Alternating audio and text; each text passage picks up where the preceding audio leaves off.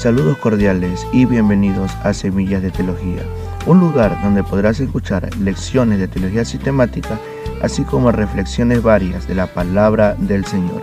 Mi nombre es Luis Bajaña y te invito a escuchar Semillas de Teología.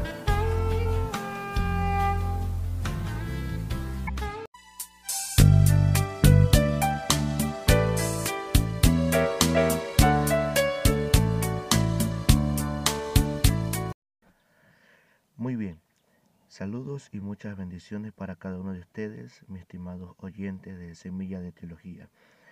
Eh, pidiéndole una disculpa porque no hemos podido subir más episodios seguidos, eh, ya que por motivo de fuerza mayor, por motivos ajenos a nuestra voluntad, se nos había complicado en gran manera.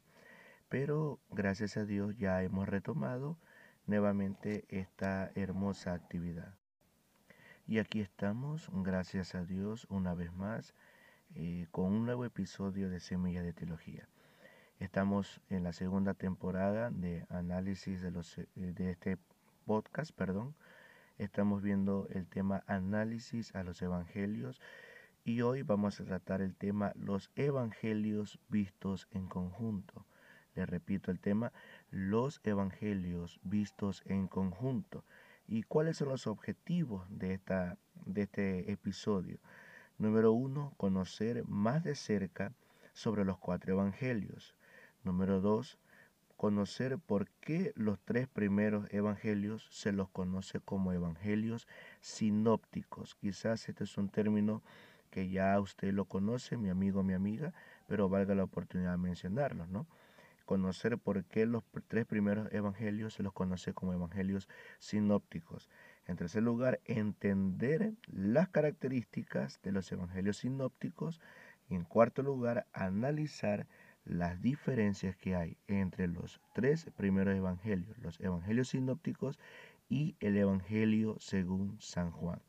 Porque es de conocimiento público que los tres primeros evangelios tienen historias que se repiten casi en su totalidad una historia se repite en los tres evangelios, aunque claro está, hay diferentes variantes y eso lo veremos más adelante, dicho sea de paso. Pero tocante al evangelio según San Juan, los tres primeros evangelios comparados con el evangelio según San Juan, pues esto el evangelio de Juan tiene muy grandes diferencias y esto también será objeto de nuestro estudio.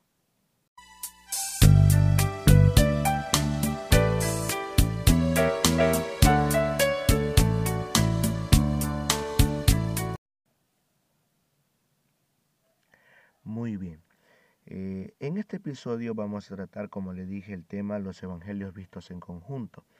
Y esto es necesario tomarlo a consideración para luego pasar a estudiar a cada evangelista o a cada escritor de los evangelios de manera particular.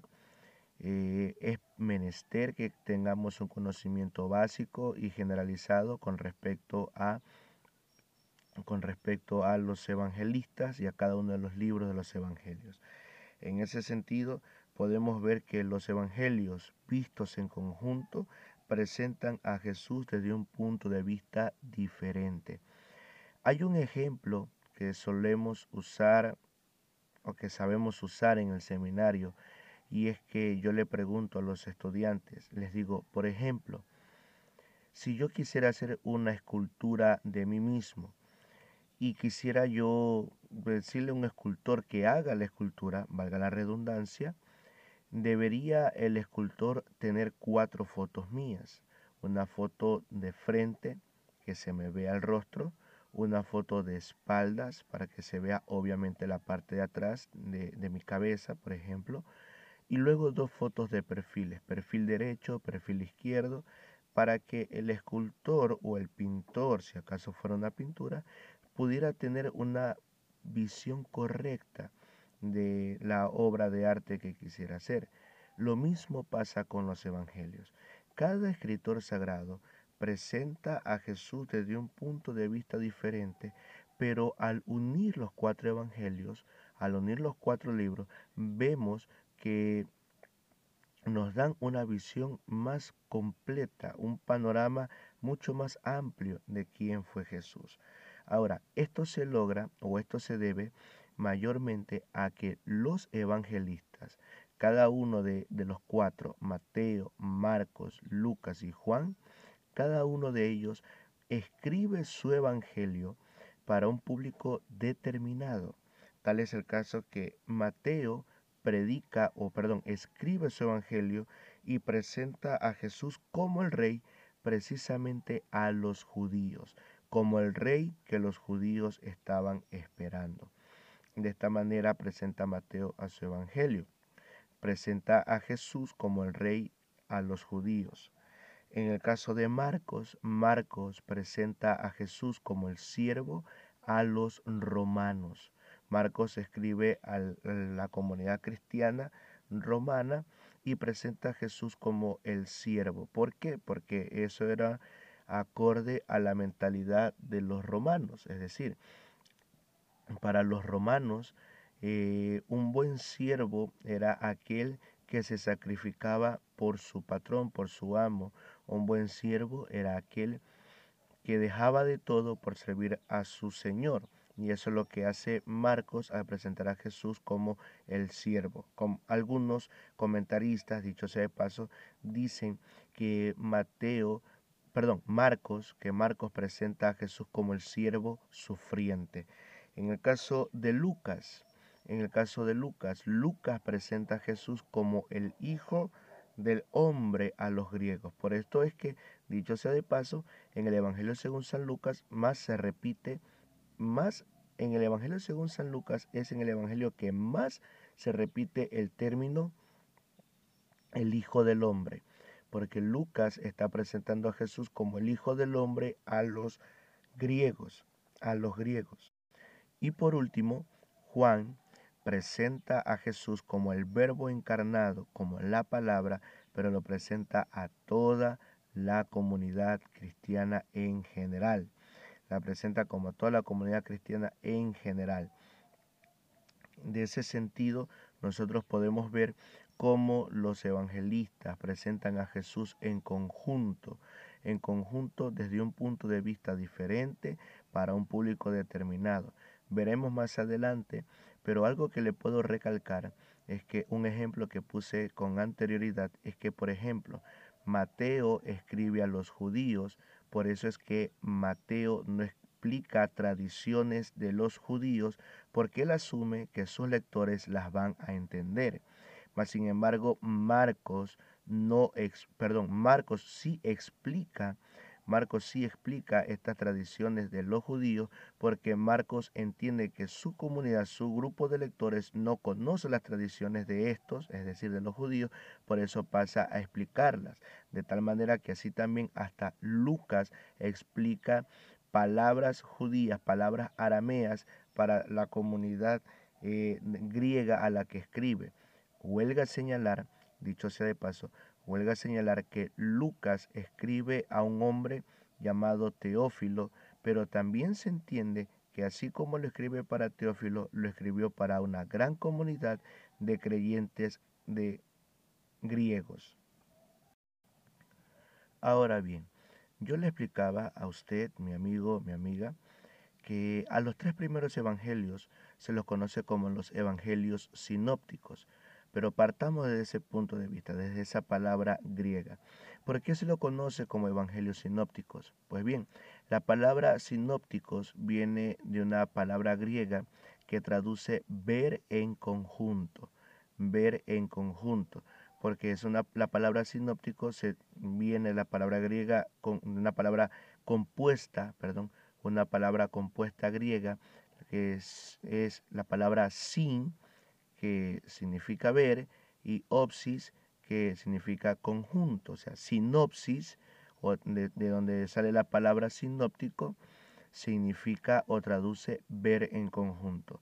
Y a los tres primeros evangelios se los llama evangelios sinópticos porque presentan la vida del maestro de una forma aproximada e igual. Presentan a Jesús de una manera mm, sí, de una manera, de una forma muy similar los tres primeros evangelios, ¿no? Mateo, Marcos y Lucas. Ahora, estos evangelios sinópticos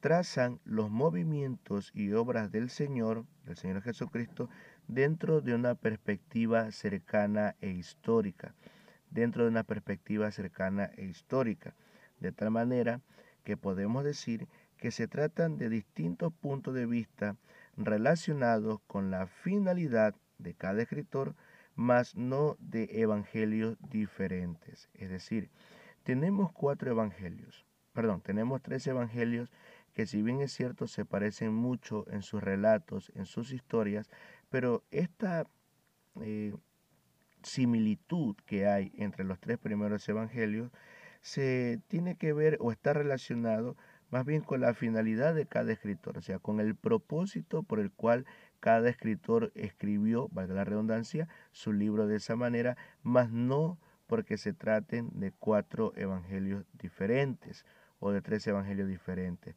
Los evangelios en particular, los tres primeros evangelios en particular, si bien es cierto que repiten en la mayoría de los casos grandes detalles de la vida de Jesús, también es cierto que lo hacen por un propósito determinado, mas no porque quieran contradecir el uno al otro. Es más, hay detalles que, por ejemplo, Mateo omite, pero que Lucas sí los eh, presenta.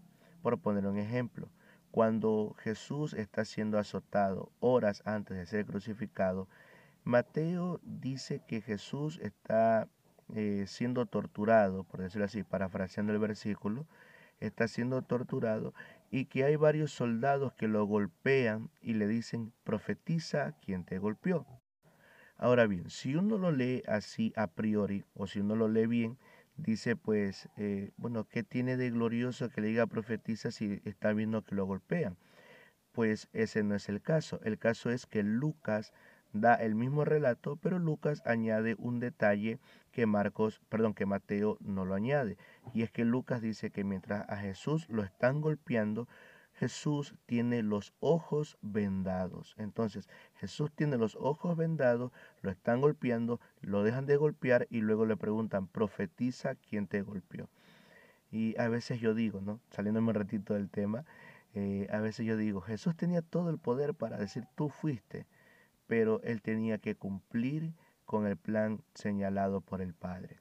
Ahora, los evangelios sinópticos tienen características sobresalientes, que son las que vamos a considerar en este instante.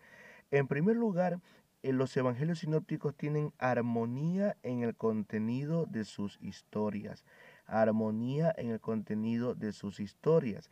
Y tenemos citas bíblicas. Eh, por factor tiempo no las voy a leer las citas bíblicas o el pasaje en sí, sino más bien voy a dar las citas bíblicas. Y espero que usted, mi amigo, mi amiga oyente, las pueda anotar y las pueda corroborar. Le dije, ¿no? En primer lugar, los evangelios tienen armonía en el contenido de sus historias. Tenemos el caso de Mateo capítulo 9, versículo del 1 al 8. Tenemos Marcos capítulo 2, del versículo 3 al 12.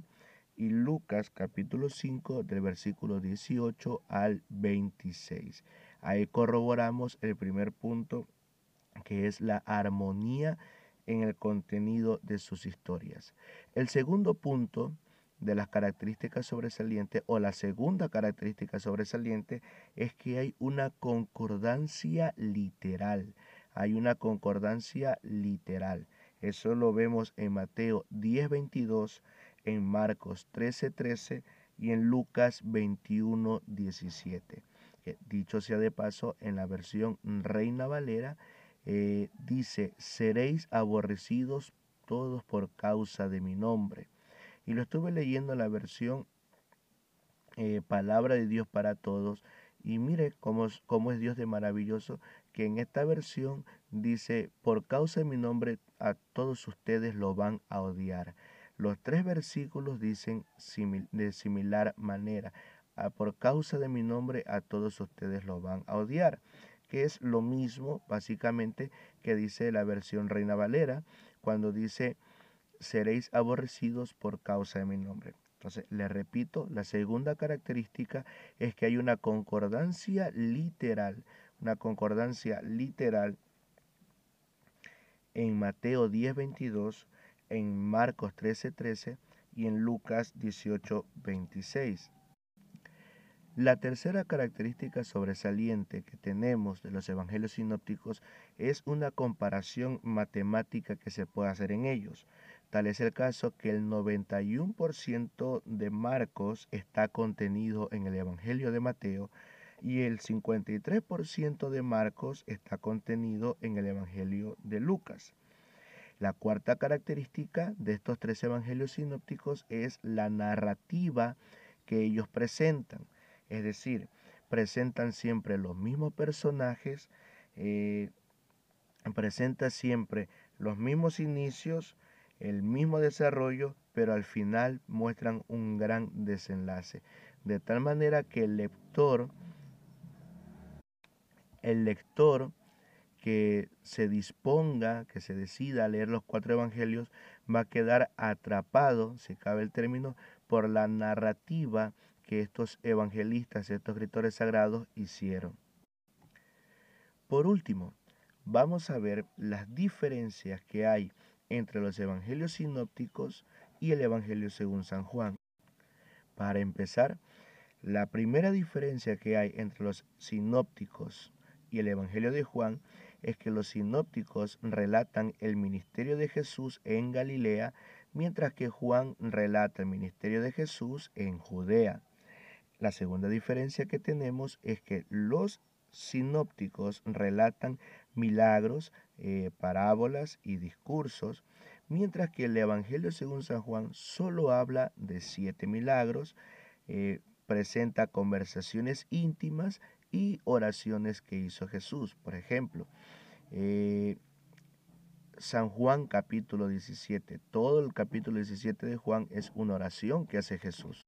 De hecho, mientras los tres evangelios sinópticos nos presentan relatos varios tocante a la crucifixión de Jesús o, o a la Santa Cena, por siendo un poquito más específico, ¿no? que es la cena de la Pascua, mientras los tres evangelios nos presentan que Jesús llegó al aposento eh, y los discípulos prepararon la cena y que él avisó que le iban a traicionar, el Evangelio según San Juan nos narra las últimas 24 horas de Jesús. Las últimas 24 horas de Jesús. Y esto está desde el capítulo 13 en adelante. Desde el capítulo 13 en adelante vemos las últimas 24 horas de Jesús en el Evangelio según San Juan.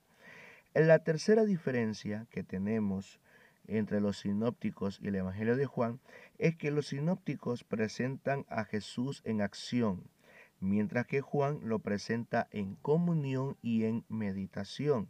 ¿no? Vemos nosotros, por ejemplo, Mateo, Mateo sobre todo es el evangelio que presenta más a Jesús en acción que cualquiera de los otros dos sinópticos, porque Mateo presenta a Jesús terminando un milagro, o perdón, terminando un sermón, terminando una enseñanza y luego pasando a hacer milagros mientras que Juan presenta a Jesús en comunión y en meditación.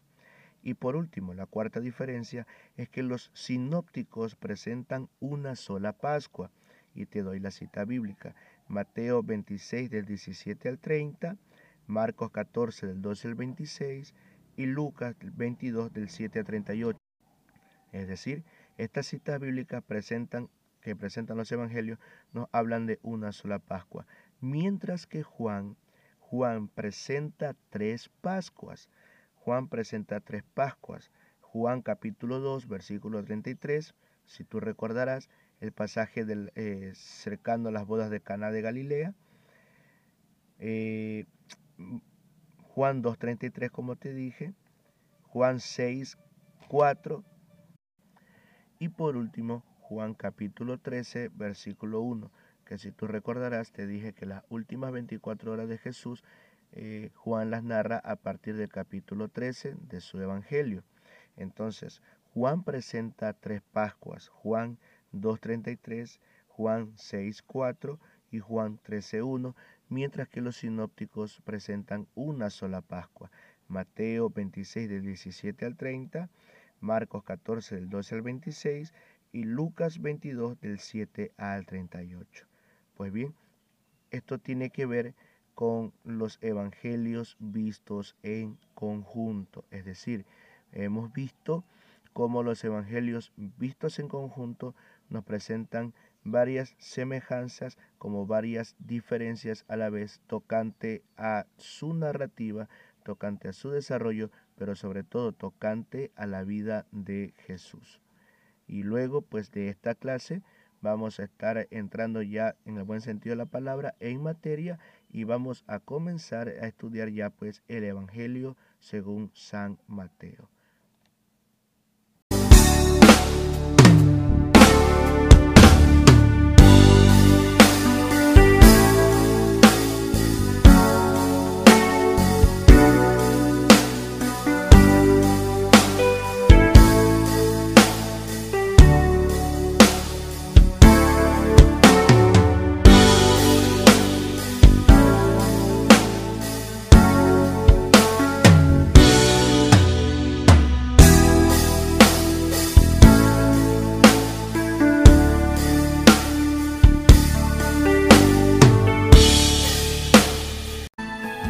Le damos gracias a Dios por habernos permitido compartir un nuevo episodio de Semillas de Teología. No olvides suscribirte a nuestro canal en Spotify, Semillas de Teología, y seguirnos en Facebook como Semillas de Teología. Saludos, bendiciones y hasta pronto.